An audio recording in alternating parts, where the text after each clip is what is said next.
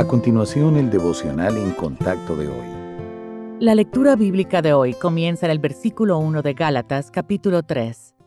Oh Gálatas insensatos, ¿quién os fascinó para no obedecer a la verdad?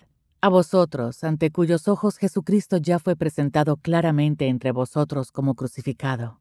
Esto solo quiero saber de vosotros. ¿Recibisteis el Espíritu por las obras de la ley o por el oír con fe? ¿Tan necios sois? Habiendo comenzado por el Espíritu, ¿ahora vais a acabar por la carne? ¿Tantas cosas habéis padecido en vano? Si es que realmente fue en vano.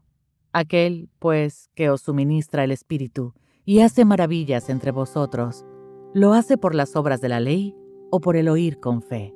Hace muchos años el doctor Stanley aprendió una valiosa lección de una misionera que había pasado 40 años en China. Le habló de una lucha que él estaba teniendo y nunca ha olvidado su respuesta.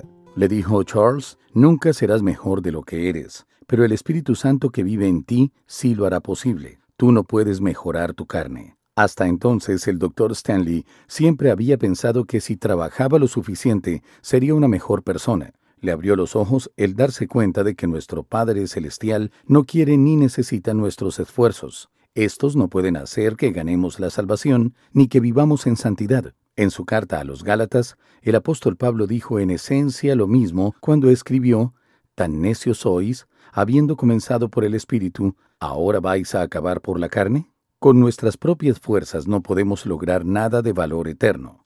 Para convertirnos en la persona que Dios quiere que seamos y para cumplir su voluntad en nuestra vida, debemos depender del todo de su Espíritu. Pero es importante recordar que dependencia no es inacción. El apóstol Pablo lo describió de esta manera. Trabajo luchando según la potencia de Él, la cual actúa poderosamente en mí. Dependiendo por completo del Espíritu Santo, es como nuestro Padre quiere que le sirvamos.